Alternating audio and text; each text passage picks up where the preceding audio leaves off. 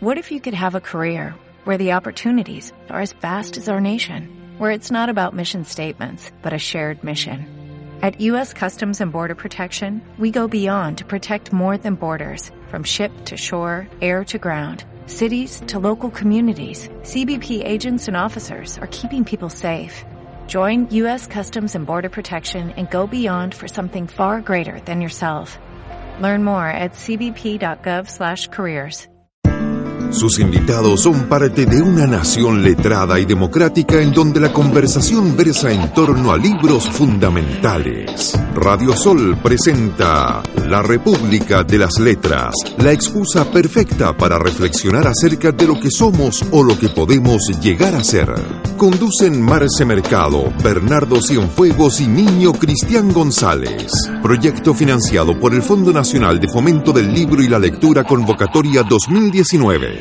Es una invitación de Resomag, Centro de Imágenes Avanzadas. Resomag, comprometidos con su salud. Contamos con la más moderna tecnología y el mejor equipo humano. Adicionalmente, para su mayor comodidad, ponemos a su disposición nuestro portal paciente en www.resomag.cl, donde podrá visualizar sus exámenes e informes de resonancia, escáner, ecotomografías, radiografías y mamografías. Para más información, visítenos en nuestras sucursales. Comuníquese con nuestro call center 55 2 46 46 46 o ingrese a www.resomag.cl. Resomag, Centro de Imágenes Avanzadas. Es muy difícil llevar cuentas en esta clase de negocios. Solo sé que he pagado cuanto me ha sido posible reunir. Muchas veces no se me ocurría qué hacer. Entonces me quedaba aquí sentada, imaginando que un señor viejo y rico se había enamorado de mí, que se había muerto y que, al abrir su testamento, se leía en letras muy grandes. Todo mi dinero será pagado al contado inmediatamente a la encantadora señora Nora Helmer. Nora le dice, pero Nora, ¿qué dices? ¿De qué estás hablando? Ella le responde, ¿no te cuenta? No existe tal señor. Es una cosa que me imaginaba siempre cuando no sabía qué hacer para encontrar dinero. Pero ¿qué más da? Por mí, ese señor viejo puede estar donde le plazca. No me importa nada de él ni su testamento. Ya se acabaron las preocupaciones. Dios mío, qué gusto poder pensarlo, Cristina. Sin preocupaciones, poder sentirse tranquila, absolutamente tranquila, jugar y alborotar con los niños, tener la casa preciosa, todo como le gusta a Torvaldo. Y pensar que ya se acerca la primavera con su cielo azul. Para entonces quizás pueda bajar un poco, volver a ver el mar. De veras es magnífico vivir y ser feliz. Casa de Muñecas del noruego Henrik Ibsen es el texto que, publicado el año 1879, revolucionaría el género dramático eh, en términos del contenido, del tratamiento que se le daba a la mujer y que oh, esta noche nos invita a compartir el eh, profesor Bernardo Cienfuegos. Hola, ¿cómo están? Y junto, ya de modo habitual, permanente, bueno, ella insiste en venir, Sí. no quiere irse, Francisca Navarro. Buenas noches. Nos invitaste, Bernardo, a revisar este texto del Premio Nacional de, de Literatura, del Premio Nobel, Premio Nobel de Literatura 1905, el noruego Henrik Ibsen, que nació en 1828, falleció en 1906, que tuvo una vida marcada por la precariedad y la falta de recursos, eh, y que eh, el, el- el crítico Harold Bloom incluyó en, eh, en, el, en el canon que él estableció, ¿cierto? Pero señaló que esta no era su primera obra canónica, sino Claro. que eh, Peer Gynt y eh, digamos que eh, Henrik Ibsen fue un gran, leor, un, un gran lector de Goethe. Cuéntanos, Ver, acerca de Casa de Muñecas. Bueno, antes de, antes de empezar, eh, es interesante plantear el tema de cómo él, eh, Ibsen, viene a, a, ¿cómo se llama?, a romper los esquemas del teatro que se estaba haciendo.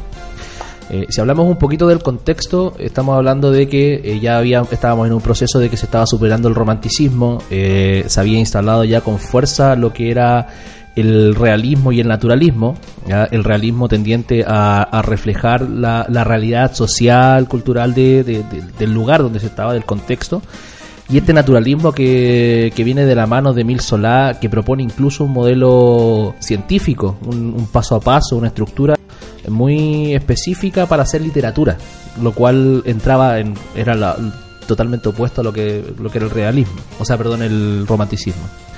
En, este, en ese contexto se sitúa la, la obra de Ibsen, de, de tratar de reflejar un aspecto de la sociedad eh, en el cual primero eh, se detalla cómo es la vida de, de, cierta escala social de la burguesía con eh, el dinero, porque acá hay una cuestión, el dinero y la imagen como centro de todo aspecto. Esa, esa, es la, como la primera mirada. Y lo segundo, por supuesto, con eh, toda la mirada de la mujer como este instrumento que es simplemente un, un accesorio, algo secundario, eh, pero que sin ella tampoco funcionaba mucho la cosa, porque era casi un requisito eh, después de cierta, de cierta edad del, del, hombre tener una mujer, tener hijos y eh, eh, mantener económicamente todos los caprichos y deseos de, de, de, esta casa. En ese, en ese contexto se enmarca Casa de Muñecas y es muy interesante porque juega mucho con estos, eh, con estos claroscuros, con esta, con esta mirada más bien crítica, sin presentarlo como tal, de lo que era una sociedad en la que él estaba involucrado. Bueno, se considera la obra, la obra pionera en el feminismo literario. A mí me parece interesante el tratamiento de los personajes que hace Ibsen. Eh, bueno, Nora, que es la personaje, el personaje principal, está casado con Helmer. Y eh, llega su amiga, la señora Lind. O, o Linde, Cristina. O Cristina. El tratamiento del personaje de la, de la amiga, que se supone que eran amigas del colegio, y viene buscando trabajo porque se supone que a Helmer lo habían ascendido como a director del banco. Helmer era un abogado. Era un abogado y desde ahora iba a ser director del banco. y cuando ella le empieza a contar en qué en qué lío se había metido, o sea, lío porque en la época eso no, no estaba no solamente bien visto, sino que las mujeres no podían eh, ni siquiera ir a pedir dinero por, por ¿cómo se llama? por para poder eh, evitar la muerte del marido. Claro. En el fondo lo que lo que pasaba en la época, que es súper interesante ese tema, es que eh, las mujeres no podían pedir préstamos, ¿cierto? Pero era una cosa que no solamente era mal vista en términos sociales, ¿cierto? Sobre todo en esta categoría social, como bien decía el Bernardo, en una clase social alta donde la estructura del matrimonio estaba determinada ya por la por la por cómo lo había terminado la, la burguesía a inicio de la modernidad, es decir, eh, ya más que un contrato social, ¿cierto? Era esta sacralización del matrimonio, donde un hombre y una mujer eh, firmaban un contrato, ya no para ciertos fines, como como antes de la antes del renacimiento sino que ahora era, este contrato era con el fin de amarse de reproducirse era muy importante y de ejercer eh, labores de cuidado ¿Y? porque es importante denme dos segunditos porque esto tengo que contarlo en, en, una parte del texto dice en diálogo que era el que mencionaba la Fran entre Cristina y Nora Cristina le dice bueno Nora le cuenta que había pedido prestado dinero que era el primer secreto, había otro secreto que se develará en el futuro.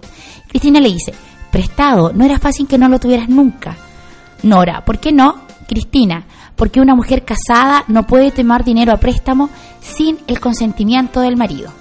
Uh -huh. Chicas, todas aquellas mujeres, hoy, 2019, casadas en el régimen patrimonial de sociedad conyugal, son, en términos eh, de la ley y también en términos comerciales, relativamente incapaces no tienen capacidad de pedir préstamo, de disponer de sus bienes sin la autorización del marido. Claro. O sea, la, la, cita que está haciendo Nora, que hace Ibsen a través de Nora, es una cita al eh, ordenamiento jurídico de eh, 1879 y eh, en aquello eh, no ha variado el y para reforzar ese y para reforzar ese punto eh, hay hay elementos que refieren directamente a una a una cuestión que planteaba Jean-Jacques Rousseau. Rousseau que está muy ligado al tema de la educación a la hicieron en algún Contrato momento social. Exacto. Que dice toda la educación de las mujeres debe girar en torno a los hombres. Gustarles serles de utilidad proporcionar que las ames y, amen y honren, educarlos cuando son jóvenes, cuidarlos de mayores, aconsejarlos, consolarlos, hacer que la vida les sea agradable y grata. Tales son los deberes de las mujeres en todos los tiempos. Economía del cuidado. Sí. Hay, la, hay una corriente y de hecho hay un texto de una eh, filósofa, de una economista y filósofa argentina que habla de esto, que es la economía del cuidado y cómo a través de eso, o sea, cómo la economía del cuidado, cómo este cuidado que les ha asignado a las mujeres respecto de la familia tiene un valor en la cadena productiva. Lo que pasa es que se, como que como que lo, lo pasean y lo tiran a, a- a título gratuito, pero que es una cosa que incluso se puede valorizar. Ahora, eh, eh, hay una cuestión que ponerle el acento, sí, que es hacerle un flaco favor a, a la obra, a la casa de muñecas eh, de, de este autor, si lo analizamos solamente de- desde la parte eh, desde la parte ideológica, desde la parte incluso que, que se ha tomado malamente eh, desde el panfleto, decir, ah, no, esto, feminismo, la cuestión, porque eh, evidentemente Ibsen como un comprometido de su época, digamos que estuvo fuera del país porque se enfrentó con mucha gente, a pesar de que estuvo involucrado harto tiempo en- a cargo de la, de la parte del Teatro Nacional, eh, él, vive una especie de autoexilio respecto. Y, y él, y él instala ese tema y, y de hecho eh, se le considera a propósito de, de estas rupturas con, con lo que era la realidad social y con respecto a su forma de hacer teatro, se le considera como el, el iniciador del teatro contemporáneo. ¿Ya? Eh, Es una cuestión bien importante. Así, hay, harto, hay hartos elementos. Lo que pasa es que no hay que perder así como el foco de que Ibsen en el 80% del libro lo que está haciendo es una representación de la realidad en, el que, en la que él vivía. En las últimas cinco páginas uno puede ver una crítica desde eh, el feminismo hacia el machismo. Ahora, yo no sé si él lo habrá hecho con alguna intención en particular. Desconozco si él estaba comprometido con alguna lucha social. Pero sí hay un dato que es cierto. y es que existió una verdadera Nora.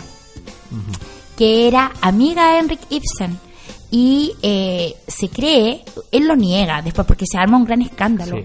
¿Por qué? Porque efectivamente existió una persona que, eh, un préstamo en esa época, que además falseó la firma del padre, o sea, todo lo que él narra, ¿cierto? Que seguramente lo, lo tiene que haber hallado, él quiere una gran historia, median sus habilidades eh, escriturales, su rol de hombre, que le permite colocarse en esa situación, eh, pero luego se forma un gran escándalo, porque siempre, como este, como este, este texto levanta gran polvareda, se encuentra la verdadera Nora. Y ahí, que era una gran amiga de él. Y ahí como que rompen eh, relaciones, él con la amiga. Todo tienes prohibido usar cualquier secreto nuestro. Te lo decimos ahora en para forma pública. Mira, actualmente estoy escribiendo un libro que tiene que ser presentado desde una vereda completamente distinta porque arriesgo muerte, asesinato, a propósito de los poderes fácticos que están involucrados en ella. Por lo tanto, no se preocupen que ni siquiera se van a enterar de que son sus historias. ¿Qué ocultos poderes, qué ocultas intenciones tienes en relación a nosotras? Todos, todos siempre. Bueno, y a propósito de poderes ocultos, ¿quién va a ir con su tema? ¿Quién dice yo? No, yo voy después, porque todavía no viene la parte que me Nora, toca, por que me favor, toca. Nora, ¿hasta cuándo? Ve con tu tema. Es muy joven, Fran. Nora, llámame. No, te cedemos el Ya. puesto. hay una cosa que nunca se considera en la obra y que son y se presentan como personajes incidentales, que son los hijos de este matrimonio. Sí. ¿ya? Y todos sabemos que en el momento de, eh, de una separación, de una ruptura de los padres, siempre son los hijos los que quedan mirando desde la escalera como aquel progenitor se larga. Pues bien, a propósito de eso, nos vamos con una canción de Fernando Viergo que se llama Los ojos de Rodrigo.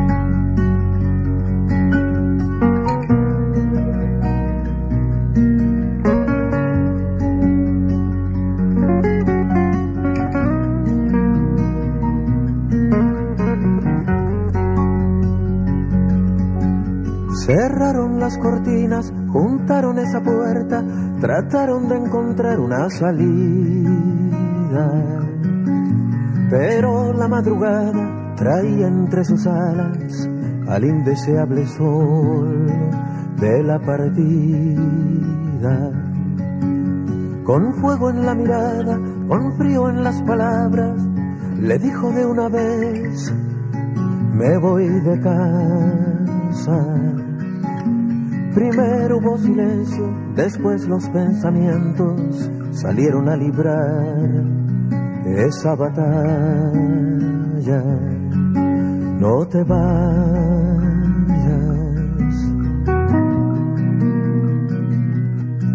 no te vayas.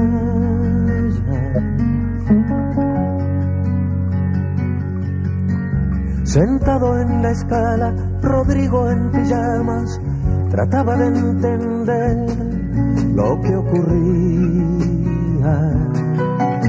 Aunque a los siete años La vida es un milagro que tiene el corazón de golondrina.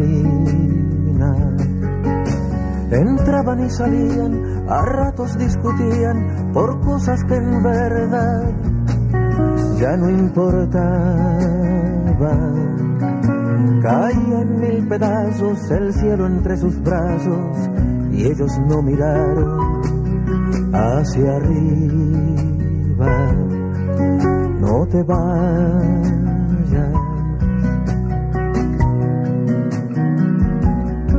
No te vayas.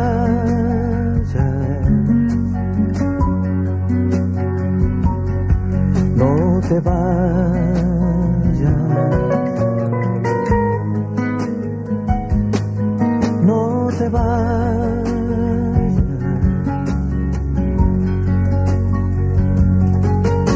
Cuando él cerró la puerta y la casa se hizo inmensa, su madre lo encontró sobre la escala,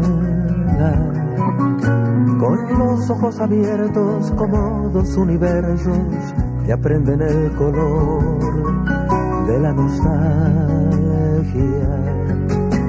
Sin besos, sin palabras, el niño es quien la abraza y aprieta los tomillos a su espalda. Atrás de las pestañas hay soles que se bañan y mundos al revés que valen nada. No te vayas.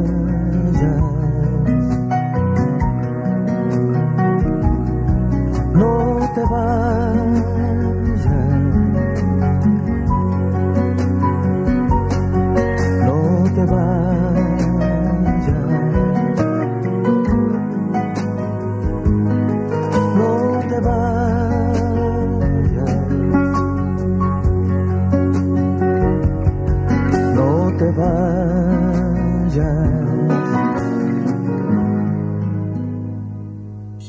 Radio Sol está presentando La República de las Letras.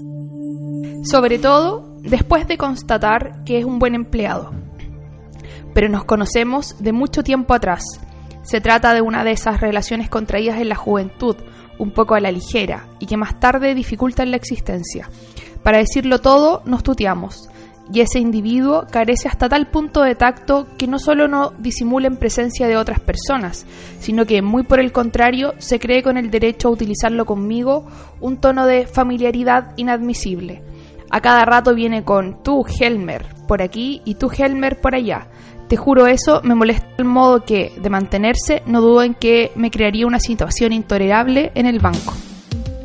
Casa de Muñeca del eh, noruego Henrik Ibsen, esta noche en la República de las Letras, revisando este texto dramático publicado en el año 1879 y que tiene como protagonistas a Nora, que es esposa de Helmer, o como ella lo llama, Torvaldo, ¿cierto? Con quien se encuentra casado, que acaba de ser ascendido, está en una situación eh, muy feliz, tienen dos hijos, eh, muy queridos por ellos, y una buena ama de casa, donde muy bien al, al estereotipo del, de la dama del, del europea del mediado, o sea, de fines del, del siglo XIX, ¿cierto? Y llega esta amiga Cristina, como contaba la Fran, y Nora le confiesa que hace algunos años ella adquirió eh, un- una deuda, pidió un préstamo, cosa que estaba prohibida, que no era de fácil acceso para las mujeres, a un prestamista.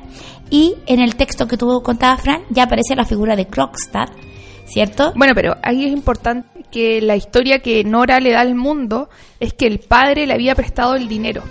Pero eh, esa historia nunca se pudo verificar porque el padre muere dos días después de que ella recibe el dinero. Claro. Entonces la historia oficial era que el padre le había, el padre había pedido un préstamo y le había pasado el dinero a ella. Dinero que era para eh, ocuparlo en eh, sanar de una enfermedad muy grave que sufría su esposo Torvaldo. ¿Cierto? Ahora, tenemos esta Nora que me parece muy interesante desde el punto de vista de la construcción del personaje, porque es casi performática. Ella siempre está como jugando y usa como mucho, y ella está en una labor, y eso es muy interesante, a pesar de que el Bernardo se le salen los cachos cuando yo saco mis cosas del feminismo, pero no, No, importa, no, bueno, no. lo voy a hacer igual, porque eh, una de las feministas más interesantes del último periodo, que es la Judith Butler, en su texto Géneros en Disputa, justamente de lo que, o sea, una de sus, de sus tesis, y voy a hacer señalar haciendo un, una simplificación barata, eh, es que efectivamente los géneros son performáticos. Es decir, el ser hombre o ser mujer, porque lo que habla es como de esta, eh, de que en realidad no existen los géneros, sino que son construcciones sociales, y efectivamente ella lo hace, es una persona encantadora, pero es un, es un encanto desde lo que ella quiere mostrar al mundo. Entonces, ella se muestra como una mujer muy cabecita loca, cabecita de pájaro, que es muy gastadora, que está muy preocupada de muchas cosas, y a poco andar desde el desarrollo del drama, nos damos cuenta que es una tipa con un espíritu eh, valiosísimo, o sea, muy, muy consistente y muy sólido. No, y importante mencionar que ella tiene eh, esta fachada como de derrochadora, pero es todo para, para poder guardar el dinero para devolvérselo al prestamista. Claro. Entonces, ¿cómo o, cuántas mujeres tuvieron que hacer ese tipo de cosas, disfrazarse de hombre? Eh, muchas, por ejemplo, se entraban a los monasterios para poder ir avanzando en temas del femenino. Claro, hay, a ver, hay, hay una cosa que quiero, que quiero poner en la mesa. En el caso de lo, de lo que mencionabas tú respecto al tema del feminismo, evidentemente hay que ponerlo en la, ahí en tenor porque eh, corresponde en todo sentido al libro. O sea, hay, hay varias capas, dos o tres del, del personaje de Nora, que es la protagonista, eh, que evidentemente es, van generando la potencia, no es, no esta, no esta cuestión eh, que uno lee en un comienzo. Porque incluso llega a parecer soso el, personaje de Nora, soso, tonto, muy frívola, justamente. Pero de ahí en adelante nosotros nos vamos dando cuenta que hay, que hay tanto substrato que, que muchas veces que me, me, dio mucho sentido cuando se realiza esta fiesta esta fiesta de disfraces, esta fiesta de máscara, porque finalmente esto que está muy cerca del clímax de la, de la historia, eh, que por cierto ya la amiga se había enterado de esta deuda, ella está constantemente viviendo una situación de mucha ansiedad y de, mucha preocupación porque el marido no se enterara del asunto, ya había sido chantajeado por el tema porque pensemos en que eh, Nora pide este préstamo y además eh, ella falsifica la firma del, del, papá, Para, para, poder agilizar el tema del préstamo, por lo tanto el marido siendo abogado siente, sabe que va, va a tener unas consecuencias gravísimas pero además eh, el tipo que la chantajía, que Krogstad, que eran amigos, conocían, se conocían desde chicos, trabajaban juntos. con, era un subalterno de, justamente, Torvaldo. Eh, la amenaza la ella la amenaza ella con contarle todo a él. Claro, y él había caído en el mismo tema. O sea, lo que pasa es que al, al ascenso del marido de Nora se ve en riesgo el trabajo del, del prestamista. Claro. Porque él ya venía con ciertos problemas moralmente discutibles. Claro, claro. Y, resulta que esta, esta cuestión del, del, que hablaba yo de esta fiesta, eh, del Nora disfrazándose y poniendo en performance este baile delante de todos, es un poco lo que es la historia también. O sea, todo es una máscara, todo es una falsedad, todo es una ilusión montada por esta burguesía que vive en su burbuja de perfección. Eh, y esto no está tan lejos de lo que pasa hoy en día, o sea, eh, la gente, las sociedades mm, muy, eh, muy ligadas al modelo, se encierran en burbujas con otros que viven su mismo modelo, que se encierran bajo deuda, que se encierran bajo a, problemas familiares muy fuertes, pero la imagen y la aparente estabilidad económica es lo que prima. Y se buscan relaciones del mismo tipo, a pesar de los problemas que haya. Por lo tanto, eh, hay un disfraz que incluso cae en lo moral, que lo que nos ocurre con en el caso de, Nora. O sea, Nora tiene un disfraz, tiene una capa y tiene otra capa que la va construyendo y que al final de esta historia se van cayendo a pedazos. Y ella misma, se, al, al terminar esta fiesta, al sacarse este disfraz, también se da cuenta de lo que es y de todo lo que no es. Es muy interesante eso que tú decís, Bernardo, porque en el fondo, en esta construcción, en esta construcción, eh, y yo soy, eh, adscribo mucho, me gusta mucho lo que habla el, desarrollo del tema del género que hace la Judith Butler, como les esta cosa performática, porque también eh, nos encontramos ante mujeres que eh, no están en una situación de desmedro, porque en el fondo son mujeres que viven viven desde la situación de lo que ellas pueden sentir que son privilegiadas.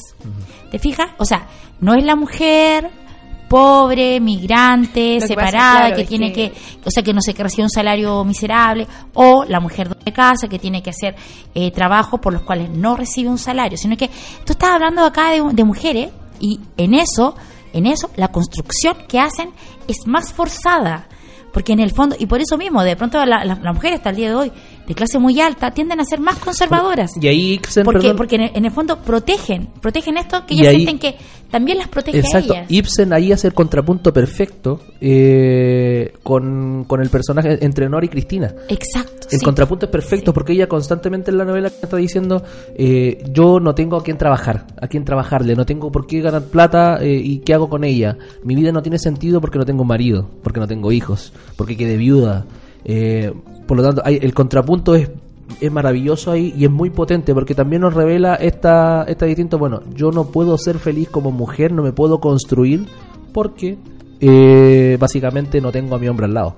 esta teoría de la complementariedad, Yes, o sea, esta idea de que sola, o sea, de que el hombre está completo por sí solo y no es algo que se haya inventado ahora, que viene de los griegos y la mujer eh, tiene que eh, para estar completa tiene que estar La costilla. tiene claro la- y la mujer tiene que eh, tener un otro que la escoja que la escoja ojo que la vea que la mire hay un tema ahí con el tema de la belleza de cómo los hombres miran a las mujeres y entonces y, y ojo, ah, porque yo lo que más, yo siento más que la teoría de la complementariedad desde, desde- es porque ella continuamente dice que necesita sacrificarse por alguien. Sí. De hecho, ella después va y ella es quien resuelve el tema con Krogstad. Ella es- un eh, Sí, personaje ella- ese- exquisito. ese- esa parte del texto es muy interesante porque ella, al parecer, entra como un personaje que podría pasar totalmente desapercibido, pero es uno de los puntos fundamentales en la resolución del conflicto de la obra. A mí, el personaje de ella fue el que más me gustó. Sí, sí, es Sí, muy bueno. sí. A mí me gustó también el personaje del doctor. Porque bueno, eh, esto, esto- exacto, porque, porque este tema de, de la cuestión de que él se sabe condenado a muerte por la enfermedad que tiene, eh, por además haber vivido una vida eh, de, de castigo eh, a propósito de las actitudes del padre, eh, él, él tiene una, sí, una volada muy, padre que es muy- muy tiene una volada muy, interesante. muy interesante y además eh, que estaba siempre, siempre estuvo enamorado de Nora. Eso lo hace, lo y hace además mucho más eso es muy bonito porque cuando, cuan- porque hay una parte, un fragmento donde él le declara su amor, pero él está eh, y en el fondo ay era absolutamente paradigmático amor cortés. Sí. Era este hombre que ama a una mujer casada, sin ser un chiquillo virginal, pero capaz que ella hasta haya sido virgen, pero ya era mayor y, eh, y él le declara su amor. Él ha estado cerca de la familia solamente para para apoyarla, para ser el amigo de Nora. Y ya cuando él se retira porque tiene esta enfermedad terminal, recién manifiesta su amor. Entonces tenemos el amor cortés y por otro lado, con Tor- a Torvaldo, con el amor romántico. Y de hecho lo dice, eh, lo, dice de, de una forma tan poética, porque se lo deja caer cuando más encima ya le había dicho que él no iba a someter a que ellos vieran el cuerpo cuando él muriera, sino que simplemente le iba a dejar una cartita en el buzón diciendo ya está. Con una Y se va- cruz. eh, justamente, Con una y cruz. se, se iba a alejar para que no vivieran ese proceso. Claro, porque Ah. además no solamente la ama a ella, por transitividad, él es capaz de sacrificarse y proteger la felicidad familiar. A propósito de sacrificios, ¿De temas? ¿De ¿Quién va temas con y el tema? ¿Tú? ¿Yo? ¿Yo? No, yo, mi tema tiene que ir luego de eh, desarrollar el tema del- del- de la última parte y la pelea y todo aquello. Dios. Bueno, para contextualizar un poco el final del libro, eh, hay, hay un- un- una discusión donde eh, Nora decide irse de la casa. ¿ya? Eh, el esposo comienza a hacer un show de que cómo los van a dejar solos. Entonces, vale la pena preguntarse qué tipo de perdedor es eh, Helmer. Herbert. ¿ya? Así que vamos con Franco de Vita y seré un buen perdedor. Sé que piensas marcharte, ya lo sé. Y no te detendré. Haz lo que tú quieras. Sin embargo, recuerda que yo estaré aquí en el mismo lugar. Si solo tienes ganas de hablar, con gusto escucharé. Y si él supo darte más amor, supo llenarte más que yo. Claro que sé perder, claro que sé perder.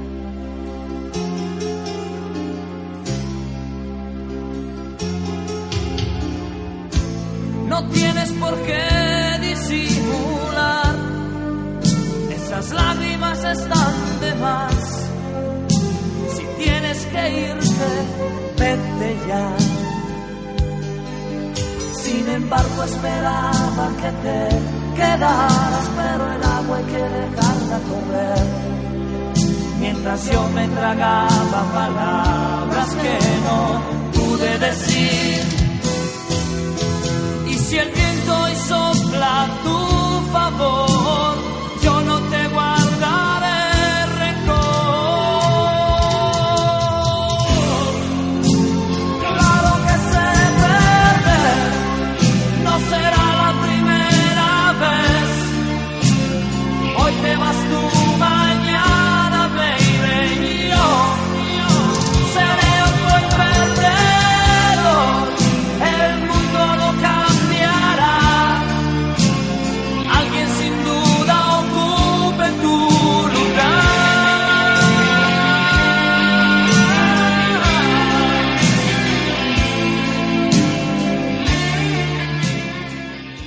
Resomag, comprometidos con su salud. Contamos con la más moderna tecnología y el mejor equipo humano. Adicionalmente, para su mayor comodidad, ponemos a su disposición nuestro portal paciente en www.resomag.cl, donde podrá visualizar sus exámenes e informes de resonancia, escáner, ecotomografías, radiografías y mamografías. Para más información, visítenos en nuestras sucursales. Comuníquese con nuestro call center 55 2 46 46 46 o ingrese a www.resomag.cl.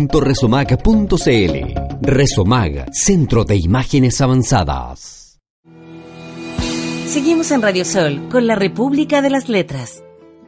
Dios mío, lo dijiste bien claramente. Es una tarea superior a mis fuerzas. Hay otra que debo atender desde luego y quiero pensar ante todo en educarme a mí misma. Tú no eres hombre capaz de facilitarme este trabajo y necesito emprenderlo yo sola. Por eso voy a dejarte. Helmer, levantándose de un salto. ¿Qué? ¿Qué dices? Nora, necesito estar sola para estudiarme a mí misma y cuánto me rodea. Así es que, no, no puedo permanecer a todo. Casa de muñeca de Henrik Ibsen, el noruego premio Nobel de literatura. ¿Novela? Eh, 1900 ¿Compartido? Oye, Sí. yo, eso, lo del Nobel, porque él, eh, el- la primera vez que se entrega el Nobel era a principios del 900 y él muere en el 1906. Pero él recibió el? Nobel en 1905. Ah, Sí, sí, sí. Sí, sí, sí. Eso como que no me cuadraba. Un año antes de morir. morir. Hoy muere de una CB, a propósito de nuestros dolores de cabeza varios. Sí, pero yo me acuerdo que una vez un neurocirujano me dijo que las personas que sufríamos de muchos dolores de cabeza, muy guapo, saludos Manuel Núñez, me dijo que... pero si era, mi, neuro- era mi neurólogo. Eh, me decía que... la- Ojo, ojo ahí, cuidado con las especialidades. Neurólogo no es lo mismo que neurocirujano. Doctor Oteiza, por favor, ponga, ponga orden en esta república. Sí, pues tenemos que decir que Cristiano Oteiza no está todo. Él, es de oficio, de, de oficio médico. Sí. Bueno, me decía que las personas que sufrían continuamente dolor de cabeza íbamos a morir con dolor de cabeza, pero nunca de un dolor de cabeza. Así que no morirás de una CB. No, si lo mío es el suicidio. Entrar al mar. volvimos una Volvimos vez más. una vez más.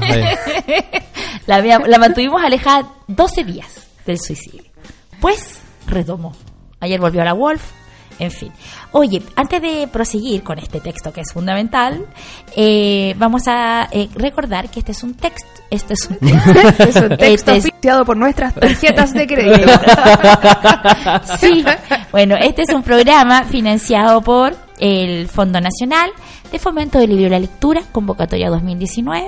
Saludos al presidente y, eh, y Resomac. Centro de Imágenes Avanzadas. Oye, no, nota importante, porque ustedes saben que Nota pie. sí, Rosomac tiene un hermanito, hermanoto, Vital Médica. Vital Médica esperamos que en un mes más empiece a funcionar con su nuevo y moderno resonador. Ya, saludamos a Resomac entonces, le agradecemos su eh, fidelidad con este programa que ya está en su cuarta temporada. Chicos, volviendo al texto, bueno, yo me refería a una parte fundamental en el nudo dramático, eh, que era cuando ya ellos se enfrentan. eh, a ver, Elmer se entera de eh, este secreto que tenía, o sea, que le había dado Nora. ¿Por qué? Porque Krogstad la chantajea previo, bueno, ahí está el texto, y acá vamos a spoilear descaradamente. Le envía una carta, ¿cierto? Eh, diciéndole eh, lo que pasó, de que ella además falsificó. Y Elmer es este hombre muy que nunca ha cometido pecado alguno. Muy perfecto él. No tiene deuda, claro. Entonces, eh, que esto también es, es un estereotipo bastante clásico, ¿ah? Eh, la mujer eh, que fía en el negocio de la esquina porque el tipo eh, cree que va todo bien, claro, entonces dice, bueno, yo... Claro, soy- es, es un tipo, la violencia económica es un tipo de violencia de género. Exacto. Sí, no, y es es súper heavy porque eh, en lo primero que piensa, y, y de hecho se lo reclama a Nora, porque, a ver, pasan hartas cosas mientras, que son pocos días en realidad, pero pasan hartas cosas entre antes de Navidad y después de Navidad, donde el donde Krogstad está constantemente chantajeando de una forma u otra a, a Nora. Pero a mí lo que me llama la atención y lo que me pareció también bastante interesante es esta doble dualidad de, de este personaje, porque si bien es cierto, él eh, era de una moralidad bastante dudosa, eh, eh, él sostiene durante toda la obra que él ya no ya había cambiado, pero realmente necesita porque se tiene que hacer cargo de sus hijos, necesita el trabajo, todo ese tema. Y a pesar de eso, él dice, bueno, a pesar de que te entiendo, a pesar de que eh, empatizo contigo, lo tengo que hacer igual porque yo no quiero perder a mi familia. Pues bien, eh, esa, esa doble dualidad hace bien dudar a Krogstad de hacer el chantaje y trata de buscar la alternativa y forzar la muñeca, pero al final simple- eh, simplemente termina eh, entregando la carta. Lo que pasa es que lo que pasa es que- perdón, Lo que Lo pasa es que, es él cierto, entrega la carta porque lo despiden. claro, sí. El Elmer a- le alcanza a enviar la, la carta de despido. Entonces Ahora. él dice, bueno, si me despiden, que era lo que ellos estaban negociando, por favor, no solamente él quería mantener su trabajo, sino que quería además que lo ascendieran. Claro. Ahora, ¿qué me parece, qué me parece brillante? La movida de Nora cuando mete a la amiga. Eh, entendiendo su fragilidad, su espacio, que eso tampoco es, eh, ta- también hace destacar al personaje de Nora como alguien que era también bastante clever, bastante brillante Pero, para poder... sientes, pero tú sientes que eso fue intencional, Eh, que, por hubo, supuesto. que hubo intención de sí, Nora. porque porque Nora habla con ella, ¿sabes que amiga? Tengo este drama, necesito necesito por favor soluciones, necesito eh, necesito ayuda. Y por supuesto, Yo- yo Cristina no. Cristina No, yo tampoco lo Cristina se aprove- es que lo que pasa es que ella le pide eh, le cuenta el asunto y Cristina también ve una oportunidad, si la cosa tampoco fue tan eh, Oye, pero nos ves como nos ves como mujeres con una calculadora, No Bernardo. lo veo, no lo- Nunca lo pensé de Ey, ti, no- profesor Bernardo Cienfuegos. por favor, literatura Borges, aló, sí, comunicaciones. Das literal. No, esto, eh, ella, eh, Cristina, también ve una oportunidad porque ella también quería sentirse realizada como mujer, en el sentido eh, eh, burgués que estamos presentando aquí en Ipsen. Y, Sí, sí, es y verdad. desde A mí, ahí, a mí me da la idea que el tema del, del juego que hace la amiga es más como por un tema de darle a la amiga lo que ella no tiene. Porque eh, la Cristina- oportunidad de sacrificarse. Si es el sacrificio, porque Cristina siempre se queja de esto, de que es viuda, que lo más probable es que no vuelva a tener una familia después de eso. Y ella hace este sacrificio porque el problema en rigor no era el dinero. O sea, una vez ascendido el marido, le iban a devolver el total del dinero al prestamista. Sino que lo que ella hace es sacrificarse para que Nora mantenga su familia. Lo que pasa es que ahí... Porque no, desde la perspectiva de, de- de Cristina, y ese, en, en eso yo le concedo el punto al Bernardo, la perspectiva, o sea, Cristina tiene una mirada burguesa de eh, la familia. yo, yo es... Y ahora, pero yo, pero yo no creo que acá hayan reflexiones que son más profundas. O sea, yo tengo la sensación, y que es una cosa que vimos las mujeres siempre, de, oye, necesito, como, como ya le había contado a Cristina esta primera parte de la historia, so, cómo después le cuento, porque se empieza a ver la ansiedad de Nora, ¿cierto?, en la obra, cómo le cuento a alguien que, eh, que eh, además eh, este tipo ha vuelto y a pesar de que estoy en condiciones de pagar toda la deuda, es lo que quiere su trabajo y ya eso escapaba de las manos de Nora. Exacto. ¿no? Y lo peor, eh, se da la oportunidad que, a propósito de la confesión amorosa del doctor y de que ella en un principio mencionó este anciano rico que se iba a morir, que le podía dejar un testamento y que por lo tanto Nora podía pedirle la plata a él y porque estaba todo bien para pagar la deuda y quedar todo saldado, a pesar de eso, ella, ella no lo hace. O sea, hay, hay un montón de cosas que van apareciendo, que se van conjugando. Eh, para llegar al punto de decir, bueno, ya sabéis que eh, podemos arreglar esto a la buena. Yo sigo sosteniendo de que eh, Cristina vio una oportunidad para ella sentirse realizada como mujer eh, a la hora de relacionarse con Krogstad eh, y decir, ¿sabes qué? Ahora, Acá tengo la mía. espérate, Y Nora que también lo ve como oportunidad. Espérate que Krogstad y Cristina habían sido novios de la Sí, juventud. claro. Y ella ya se había sacrificado abandonándolo y contrayendo matrimonio con un hombre que era viudo, que tenía hijos, pero que tenía buena situación económica. Que en el devenir del tiempo pierde esa situación, fallece. Como Tamaco. Pero cielo, mi amor, te duele la cabecita. Sí, me duele un poco la Nos cabeza. cambiamos, nos cambiamos de continente así de rápido. Sí. No, es que sabes que no sé, no sé, no sé por qué me vino de inmediato la referencia de Sí, sí, es cierto. del, del personaje que son por- personajes muy sutiles, Exacto, sí. Ahora, Él, yo- él pero es con- un personaje sutil. Ahora, pero con, con características que los Mm. hacen inolvidables. Yo insisto en que lo de Cristina no fue un sacrificio por la vida. Eso no más digo. No, si ella no, no fue un sacrificio. Su leitmotiv, lo que la motivaba en la vida, era el sacrificio. Y de eso está lleno de mujeres hoy. Ah, en, sí, mi generación, en mi generación sucede mucho. O sea, esta, esta lógica de... Porque claro, si fuiste criada, asignada, eh, no hay nada más relevante en acá, en Antofagasta, en esta sociedad, que una buena mamá, que una madre abnegada, que aquella mujer que estando casada, la, la heteronormatividad, teniendo hijos, habiendo podido reproducirse, lo deja todo por el cuidado de los hijos. Claro. Eso, Exacto. ahí que hay en la cúspide es de la lo que no corresponde a las mujeres, porque después llega cualquiera y está un poco más arriba que uno. Bueno, chicos, voy a ir con mi tema, está bien, cambié cinco veces, estoy pasando, viste que estoy entrando en la menopausia, producto mío, entonces ahora soy muchas a la vez. Te he cambiado una y una, ahora soy todas juntas. No, este, este es como el futurismo. Tú eres el hombre subiendo la escalera. En este caso, la mujer subiendo la Ay, escalera. lo- Todas al mismo pero tiempo. el futurismo era, como súper mega momio. Sí. Si no, Sí. entonces soy tan zurda. Pero bueno. ¿Quién sabe? Oye, nunca, claro, puede que haya una yo que Eh, sea el, súper Sí. el momia. otro día me dijeron, mira, el que no tiene corazón a los 25 años es porque no has sido revolucionario. Y si a los 40 no has cambiado es porque no tienes cabeza.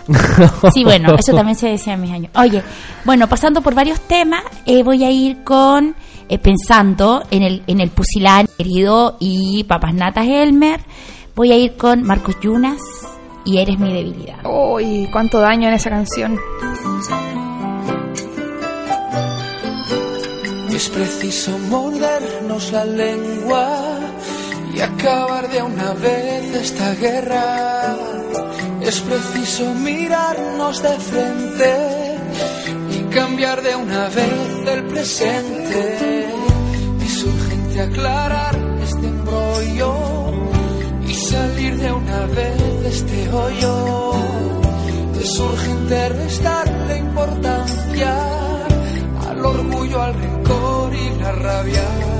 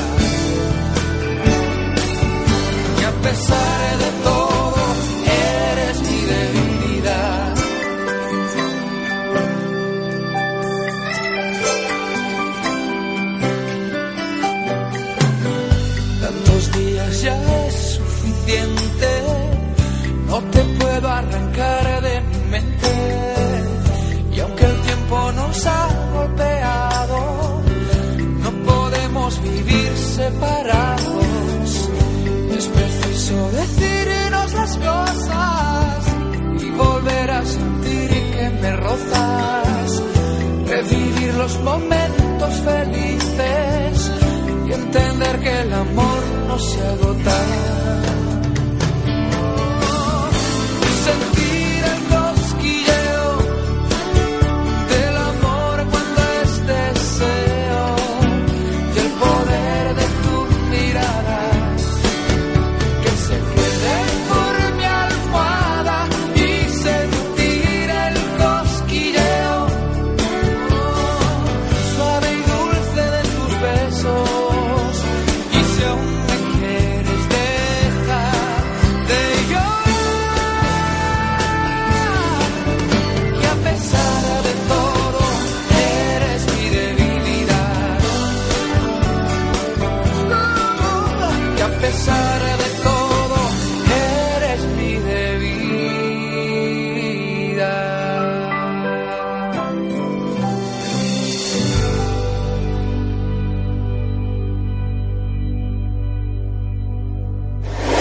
Radio Sol, la radio para los grandes, para los grandes sueños. Seguimos con la República de las Letras. Ante todo, eres esposa y madre. No le responde. Ya no creo en eso. Creo que ante todo soy un ser humano igual que tú. O al menos debo intentar serlo. Sé que la mayoría de los hombres te darán la razón y que algo así está escrito en los libros. Pero ahora no puedo conformarme con lo que está escrito en los libros. Tengo que pensar por mi cuenta en todo esto y tratar de comprenderlo. Casa de Muñecas de Henrik Ibsen. Nos quedan súper poquitos minutos, así que podemos decir. Es interesante que, bueno, después del daño hecho por Marcos Yuna, eh, 150 años después, la lucha de las mujeres sigue siendo la misma. O sea, cuando ella se para y le dice, me voy, Claro. y él le responde, pero ¿qué pasa conmigo y con mis hijos? ¿No somos lo más importante? Y ella, ¿qué es lo que le dice? Pero si primero importo yo. Claro. Y lo vimos, o sea, para el 8 de marzo han pasado, ¿cuánto? 150, Sí, 160 150. años y la lucha sigue siendo la misma. Claro. No, y además eh, decirle a nuestras queridas compañeras de que eh, el proceso emancipatorio, yo sé, Bernardo, que la cosa dramática, tiene que ser. usted es un profesor maravilloso, y además, después nos encontramos con gente y dice, hoy los escuché, y dice, me encanta Bernardo. Todo- todas nuestras divagaciones feministas con la Fran. Pero tiene que ser, si esta es la oportunidad. Sí. No, pero, ser. pero da un poco de pudor eso de te escuché. Ah, sí. Sí, el otro día a la, Fran, a la Fran le llegaban Sí. mensajes el, el martes. Dios. Le decían, te estoy escuchando. Oye, entonces, eh, bueno, la emancipación, chicas, no es un proceso sencillo. La emancipación es tremendamente dolorosa, pero muy liberadora. De verdad, puede llegar poco a poco a ver el mundo con, eh, con, con nuevos ojos. Y eso. Última, dos minutitos de consideraciones. No, a propósito del dolor, sin dolor no te haces feliz. Dedicado. Dedicado, sí. dedicado. Al dedicado Bernardo, al dedicado, Bernardo. dedicado a quien la Dedicada a mi migraña. Sí, Oh, Dios, esperemos, esa- esperemos que después de esta migraña por fin llegue la felicidad. Sí. Como la alegría prometida. Oh, hay que tener un poco más de Yo acá me voy a meter en las patas de los caballos con mi último comentario que va a ser súper breve, pero me perturbó un poco, eh, a pesar de que eh, toda la historia eh, son tres actos, está muy bien estructurado de, manera más o menos clásica el, teatro de Ibsen. eh, toda la historia tiene muy coherentemente que apuntar a ese final donde el marido se entera de todo lo que había pasado y de generarse esta ruptura. Me perturbó un poco, primero, que esto fuese incluso tan rápido. Como que, como decían, era una vorágine, eran tres minutos de caída, tres, tres, cinco páginas de caída libre. Y, segundo, me perturbó mucho eh, esta, este cambio tan, tan drástico y tan duro que tuvo Nora con respecto a su personaje. Eh, podía ser esperable, eh, pero me, me parece que en algún momento es, es tan excesivo este tema así como no, no me importa nada, me largo, que, que como que rompe Sí, un poco el quiebre es un poco es- rupturista es porque pasamos fuerte. desde rogar al marido, el marido se da cuenta de que nadie se va a enterar de lo que había pasado y Nora dice, no, me voy. Claro, eso, eso- Claro, lo eso que me pasa es que eso. duro. Pero, Pero, pero, está perdón. muy bien, pero está muy bien trabajado Sí. desde el punto de vista No, de la sí, es maravilloso, pero Oye, es, es un, el pero como quiebre para terminar la excesivo. idea, a mí el quiebre me, me, me, me, me dejó marcando un poco ocupado. Incluso lo encontré medio forzado a veces, no sé, era una cuestión así. Pero ojo, eso no tiene nada que ver con el discurso en sí mismo de esta última, de esta última página. Que es Porque es potentísimo, es extraordinario y está muy bien trabajado. Pero la, ese esfuerzo, ese, esa cuestión un poco forzada, incluso que que parece el, Deus encontraste el, muy- el muy- Deus ex machina así como que todo se soluciona así de un golpe me, me perturba un poco pero en sí Sí, pero esta no es, ninguna resolución tremenda. facilita. O sea, No, no, Nora no. abandona a marido, hijos, casa, posición social y se larga. No, pero, pero me refiero yo, ese, ese, ese quiebre a mí me preocupa un poco. Pero sí, en general, es una tremenda obra que todo el mundo debería leer sí o sí. O sea, uno se lee en un rato. Sí. Oye, Sí. Hay adaptaciones al teatro, miles, adaptaciones al cine, Sí. otras tantas. Ay, tú el otro día mandaste hay una, hay una obra. obra argentina extraordinaria que se que se eh, estrenó el año 2010 que se llama Ibsen, Soy Nora, que se trata de una conversación de Nora con Ibsen, tiene una crítica maravillosa, está grabada y está en el Vimeo. Y hay una obra eh, que sacaron en la Universidad de Palermo, eh, en la cual caracterizan toda la eh, todo lo que tiene que ver con esta, esta la escenografía con, con lo que es porque siglo XVIII, siglo XIX lo que corresponde pero encerrado en una jaula como si fuese eh, una pajarera a propósito de los constantes referencias de Elmer a Nora Wow. Mira.